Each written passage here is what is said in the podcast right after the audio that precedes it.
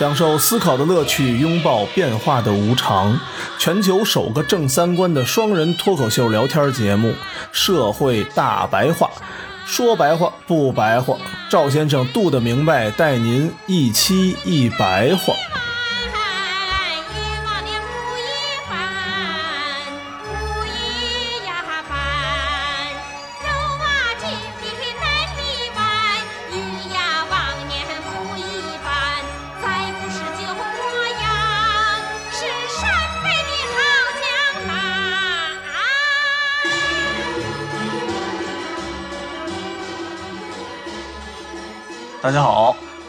家收听我们社会大白话，我是赵先生，对面呢还是我们杜的明白。大家好，杜的明白这次选题呢叫做南山必胜客。对，不一定叫这个啊。说实话，这南山加必胜客，我琢磨半天，我都没琢磨这俩到底什么关系，你知道吗？南山必胜客就是腾讯。嗯。所以这个这么高深的话题呢，这 还得让杜子明白跟大家说，你知道，这已经超出赵先生的理解范围了。嗯，杜子明白现在有点飘着。前些日子反正出了几个事儿啊，咱们就放在一块儿说了。一个是腾讯起诉老干妈的事儿，嗯，这是一个热点事件，说老干妈投了广告不给人钱，对，讹人家。嗯另外还有一个是那个 SKP 商场不让送外卖的进去啊，SKP 可能咱们很多外地的听友嘛，他们可能不知道，这是一个北京，嗯，算是这几年最装逼的商场，卖的都是比较贵的产品，奢侈品啊，什么 LV、爱马仕啊，还有北京所谓那些名媛们都在这儿买东西。对对对对。有点像小时候的赛特，对，就那么一东西。然后呢，最近啊，我听说一个新的一个片子，叫做《三十而已》，我不知道咱们这听友们有没有看过的啊，这我也没看。因为这个片子啊，里面有一个爱马仕的鄙视链，爱马仕还有鄙视链，对，爱马仕鄙视链，就是说讲述的是一个什么一个女的想要进入这个富太太圈子的一个事儿，必须得有一爱马仕。然后呢，爱马仕里面又有鄙视链等等等等，因为这个片子，然后 SKP 的爱马仕好像最近又挺火的，听说人特别多啊，我没有亲眼见证。这篇讽刺的是鄙视链，结果导致的是大家更鄙视了。对，没错，没错。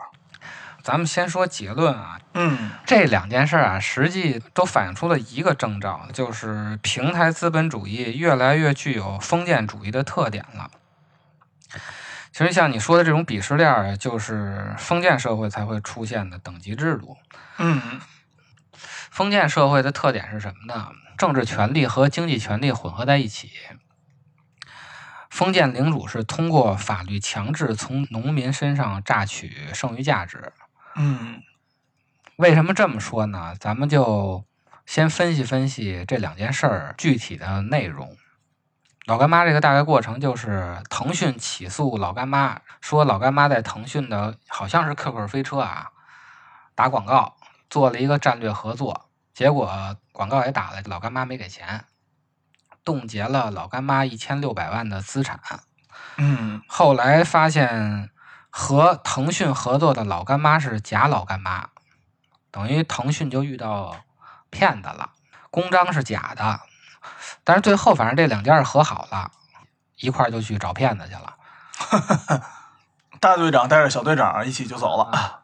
腾讯还发了一个视频啊，因为正好那两天是火箭少女解散的事儿，把杨超越那个发言词给改了，说自己是傻白甜、傻憨憨的小企鹅。但是其实明面上他是发布了一个自己傻憨憨的视频。他背地里还干了一个操作，屏蔽了字节跳动副总裁李亮的文章。哦，李亮的文章你可以从字节跳动旗下的 APP 去看去，就腾讯系的看不上，但是字节跳动系的都能看的。原文是诉讼保全，诉讼保全就是，比如说吧，我告你欠了我一千万，其实到底欠没欠呢还不知道，但是呢，只要我一诉讼呢，这一千万就先你就不能动了，嗯，甭管是谁的，等判完了再说，这就是诉讼保全。说这个诉讼保全规定本身没有问题，问题是有人滥用。腾讯向南山法院申请冻结老干妈财产的做法，既缺少对法律的敬畏，也没有搞清楚最基本的法律事实，在没有必要性的情况下，贸然冻结对方一千六百万的资产。如果老干妈不是大企业，怎么能经得住这样的折腾？一个企业可能就因为你这样的傻白甜被毁了。为什么它叫南山必胜客呢？就因为腾讯所在的那深圳法院叫南山南山区吧，叫什么的？就每次打官司腾讯都赢，所以现在网友就管它叫南山必胜客哇，网友还挺有才华的。啊。这李亮又说呢，这个案子啊只是冰山的一角，腾讯滥用影响力是惯性而广泛的。吃了假辣椒的企鹅不小心也泄露了很多信息，更不用说从中差部挖来对接政法的局级干部张某做副总裁是干什么的？是否被调查？还招聘了多少为了影响高层话语权的高级干部？嗯，有没有和当下落马的副部级高官有特别关系？有没有干预办案、打击对手？有没有操纵内参？总有阳光照到的时候，不介意就全部翻出来。这里边啊，关键的信息就是他说从中差部挖来了对接政法的局级干部张某做副总裁。这种情况啊，实际上很多的大企业都会这么干，就是从政界吸收人才。有的人从行政部门，不管是退休了还是下海了，嗯出来以后接着工作。这些大企业把这些对政界有影响力的人吸收到他们公司，做个名誉副总裁。其实具体干什么可能也没有，就是出事儿的时候有用。这个呀，咱们很多听众啊，听到副总裁这个职位可能比较高，可能就是咱们日常接触的啊，经常会是什么呀？就是某某某成了某某某的顾问。啊，对对对，副总裁这个职位其实还听起来还蛮高的，就挺挺唬人的。有大量的各种政府的也好，离职的，还有各大企业的，对吧？比如说重要的重要的国企，然后等等一系列的某某某科长、部长、总经理去了某公司，挂职一堆的顾问身份，对对，这是最多的。的。要叫名誉什么什么玩意儿？对，名誉顾问，嗯啊，其实呢就是什么呀？就是你出了问题之后，然后人家帮你查那个一些一关系的，嗯，平事儿的平事儿的，没错，连广告公司都有顾问。都有都有。后来我之前问过一个，我说你这顾问是个什么来头啊？说是原来，比如说是当地某一些那个，呃比如核心的党政机关报嗯嗯的某一些，比如说主编、副主编等这一类的身份，不干了，毕竟纸媒传媒不行了吗？但是他有了大量的这种大型企业的领导、一级领导关系，对，然后到广告公司做一个什么顾问，一年反正没什么事儿，咱也不知道给多少钱啊。理论上来说应该少不了。总的来说就是利用他们的那个关系啊，进行行政干预，嗯或者是引导公共舆论。因为你像他认识大型媒体的话，那他其实就可以引导这个舆论走向的。广告公司就是俗称 PR，嗯，公共关系嘛。你也可以用汉语拼音翻译成骗人。是没错，嗯都得明白就在就在 PR 公司工作的。啊，我就在骗人公司工作。其实这个现象啊，在美国更严重。美国由于他的公务员呀，今天是公务员，明天就是资本家，后天他又能变成公务员，它是一个开放的口子，嗯想进就进，想出就出，这就导致他的政治权利和经济权利连接非常紧密的。我今天是个官儿，明天我就能下海创业，然后我后天我还能再当个官儿最典型的就是咱是吧，小特朗普嘛，啊！对对对，最典型最典型的。很多都是这样的。这样呢，他就能用他的旧有的关系和现在的部门领导人吃吃喝喝，嗯得到相应的政策扶持，或者是我原来是资本家，我现在当官了，我就制定一个有利于我这个企业相应的政策，两头反正都能得到好处，不管是他是当官还是资本家，只要他一进一出，这事儿就成了。为此呢，美国有一个游说法，大概意思啊，比如一个国会的议员退休了，但是他的前同事还在国会，那么他就可以成为说客去忽悠现任的国会议员。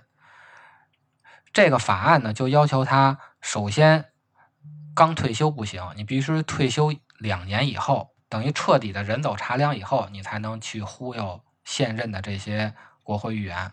而且他必须公开自己和政府之间的所有的协商内容，同时游说的身份还需要注册，也就是持证上岗。但是这个东西啊，说白了就是从明面上就承认行贿受贿，就是把行贿受贿合法化、透明化。他没有否定这件事儿，而是给这些人弄了一个身份。让行贿受贿的人持证上岗，其实就是用技术手段掩盖了他们政治上的缺陷。但是我国的职能部门的公务员的系统跟美国比，它是封闭的，它没有今天是资本家，明天就是总统的这种可能。别说总统了，马化腾现在想放弃他资本家的身份，当个科长都不可能。嗯，没错。也得参加公务员考试，然后从科员一步一步的往上走。这种封闭的系统啊，就比美国那种开放的系统有一个好处，就是它防止了资本对行政的干预。但是现在啊，问题来了，虽然马化腾他当不了科长啊，但是他可以招募一个行政部门出来下海的或者退休的人来他企业。这个人通过以前的关系来影响行政部门对企业做出的对策，这就是字节跳动李亮指出的问题。嗨，字节啊也不闲着，都一样。哎，对，字节跳动和腾讯就是狗咬狗。对，他说这个事儿主要是打击竞争对手。没错，因为现在他们俩的业务有重合嘛。嗯，也别觉得说好像那个就好了似的，都不是好东西。啊腾讯和老干妈这个问题还不是太严重，它没有上升到犯罪的高度。在这之前，有一个上升到犯罪的高度，就是瑞星。瑞星哦，杀毒软件，小狮子特他妈烦人，老他妈打呼噜那个，我贼烦那软件啊。人家也没做错，这软件确实什么也没干，除了一小狮子打呼噜，我觉着也没什么用，当宠物宝贝养的。啊。二零零五年，瑞星杀毒软件为了打击竞争对手，就通过贿赂当时北京网监处的处长，状告竞争对手微点技术有限公司，说他们制造病毒。嗯，其实微点的创始人是前两年从瑞星离职出来自己创业的，他那个技术啊，要比瑞星的技术要强，弄了一个叫主动防御系统。嗯。那两年电脑不是老出病毒吗？熊猫烧香啊，还有什么玩意儿的？说他们制造病毒呢，最后把微点的老板给抓起来关了一年。正好那个时期微点是要上市的，导致这个哎呦公司也没上市成，还给老板关了一年。这个案子是二零零五年出现的，结果三年以后，二零零八年才翻案。是北京纪委接到的举报信，然后就开始彻查这个事儿，最后查出来那个处长受贿是一千六百九十万元。二零零五年啊，一个处长受贿一千六百九十万元，然后就判死刑了嘛？那个处长判死刑了。零五年受贿一千六百九十万元还不判死刑？哦，我还真不知道这个，咱受贿还能判死刑呢？搁现在一千六百多万也不是小数目啊。对，现在都不敢说。这事儿闹完以后啊，就使得国内的杀毒软件的技术环境被瑞星就给祸害的也发展不了了。最后，它就成一个垄断企业了。那两年，反正都是瑞星的小狮子在你电脑那打呼噜。对，用过那软件的都知道，实际上狗逼也杀不了。小狮子本身，我觉得就是一病毒。另外就是。SKP 商场不让外卖人员进入商场，大概经过啊，有一个 KOL 啊，那个送外卖的不是一个真正送外卖的，他是一 KOL，非要拍一个送外卖的 Vlog 哦，要不然这事儿也不会发生，因为谁送外卖自己拍视频呢？那可不是，人家人家没工夫剪啊。对呀、他要会剪视频，他妈早当网红了，还送什么外卖呢？可，不是吗？这哥们儿啊，哎，这这是一女孩儿，好像这姐们儿啊，为了拍这 vlog 就去入职了美团外卖，结果他正好给派到 SKP 了。嗯送外卖的时候呢，保安不让他进。这个事儿，首先大家关注的焦点就是保安歧视的问题，但其实歧视不是一个什么大问题啊，歧视不会对生活水平有直接的影响。你觉得我傻逼，我也觉得你傻逼，就算动了手，它也不是什么大事儿。什么时候是大事儿呢？就是这个歧视导致在制定政策上忽略这个群体，或者不利于这个群体的时候，它才是大事儿。保安不让送外卖的进他们商场啊，这是商场的规定，也不是保安自己不让人进。因为商场规定，如果发现有送外卖的进这商场，保安是扣一千块钱工资的。哦，所以，就算歧视呢，也是资本家、资产阶级歧视，它不是保安的歧视。关于歧视的问题啊，就是资本主义逐渐开始走向封建主义以后，这种新型大都市带来腹地化的特点造成的。这个咱们后边再说，为什么会产生这个歧视。这里头暴露了还有一个重要的问题，就是资本对劳动人民的剥削。KOL 送外卖的这几天，他发现啊，美团给这些骑手制定的送餐的时间的规定啊是非常极限的，嗯，而且他在计算路程的时候啊，根本就不考虑交通规则，它是按两点直线直线最近的规则制定的。它不是按那个道路那个，对，汽车导航你还得掉个头才能回家。他那块儿可能你觉得马路对面就是了，他就让你那车直接穿着马路开过去。什么限速啊、逆行啊，反正都没有严格的按照交通规则来给你制定这个线路。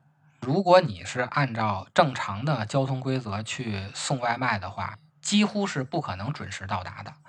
哦，一旦超时呢，你就会被投诉。点完差评以后呢，这一天就白干了，因为扣钱嘛。嗯，这种现象其实已经持续了好几年了。可是啊，我们看到现在依然没有出台一个相应的保护这些快递人和外卖人员的措施，比如什么高温补贴呀、嚯，不能工作的时间太久啊，或者是更改骑手的评价系统，因为现在这评价系统只对吃外卖的人有利，不对送外卖的人有利。嗯，或者制定路线的时候，你应该按照正常的交通规则制定路线，你不能说按数学的那两点之间画条线那么制定规则。这就是资本为了逐利啊和打击竞争对手，不断的压榨劳动人民。没错没错，但是人民却没有和这些资本讨价还价的有效途径。现在也没看见一个什么送外卖的工会起来说我们要求什么这利益那利的都没有，就傻呵呵的干呗。今年老干妈和腾讯这个事儿，还有之前的瑞星杀猪软件儿，包括 SKP 这个事儿，都表现出了政治权力和经济权力混合在一起的现象。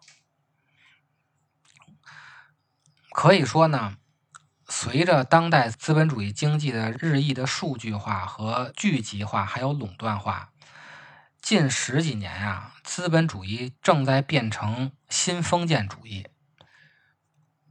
今年两会的时候，就有代表提出了要重视反垄断法的问题，也是看到了近几年啊，尤其是互联网行业的垄断现象。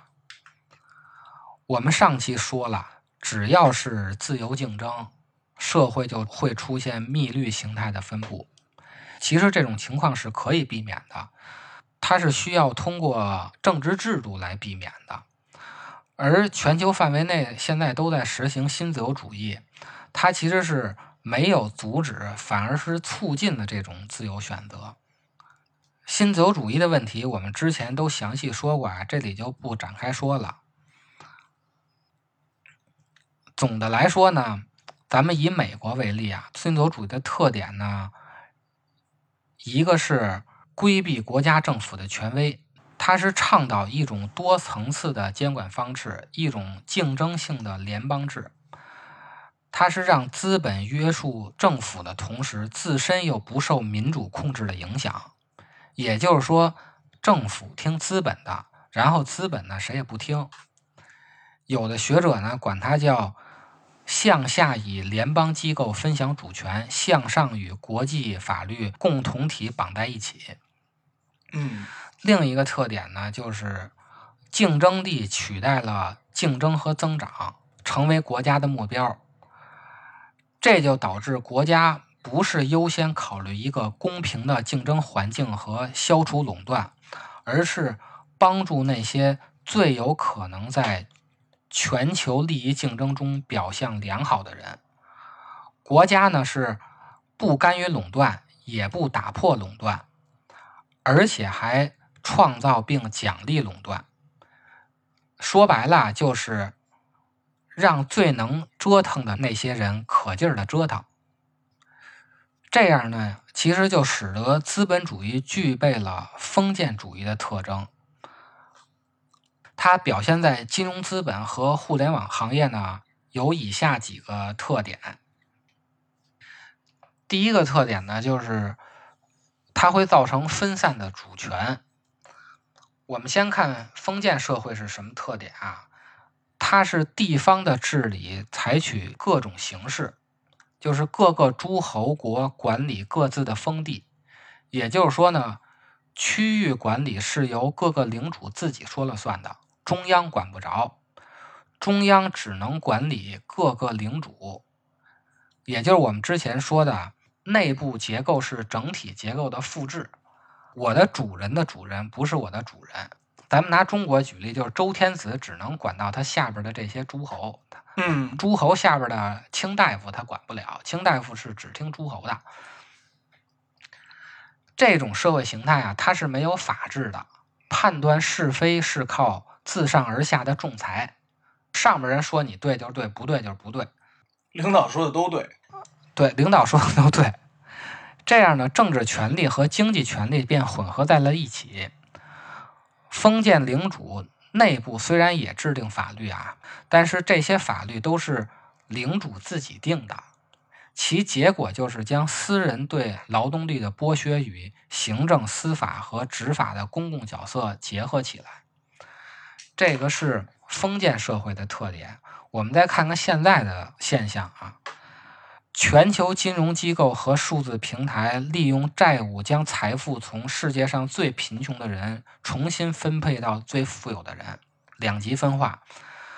民族国家促进和保护特定的私营公司，这就相当于保护了那些行使权利的人不受国家法律的管辖。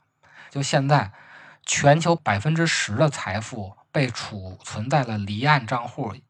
为什么它要储存在离岸的账户呢？它就是为了逃税。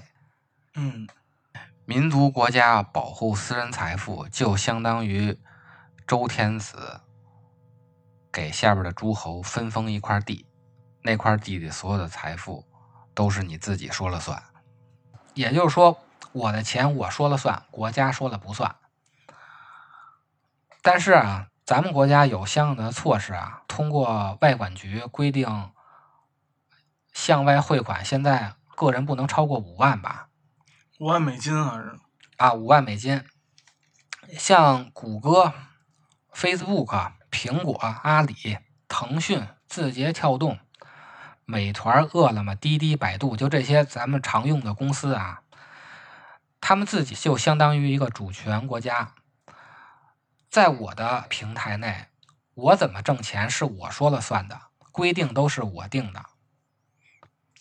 我记着前些日子有一个人跟爱奇艺打官司，提前点播那件事儿。哦，他本身买了会员了，他应该就能提前看会员的那几集。结果那爱奇艺又出了一个，再花一个钱把所有的集全给看了。他就觉着他那个会员是被骗了。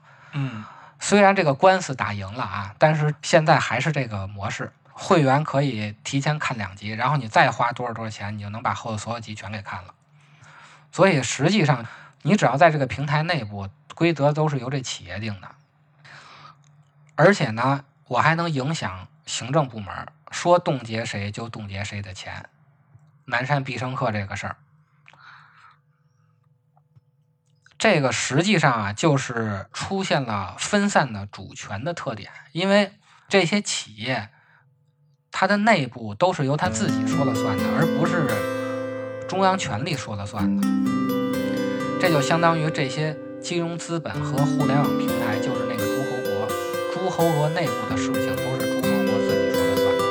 记忆的梦里，高兴的变成风，来回的穿梭着，期待着？熟悉的一切会怎样去改变？年轻的、美好的，也转眼。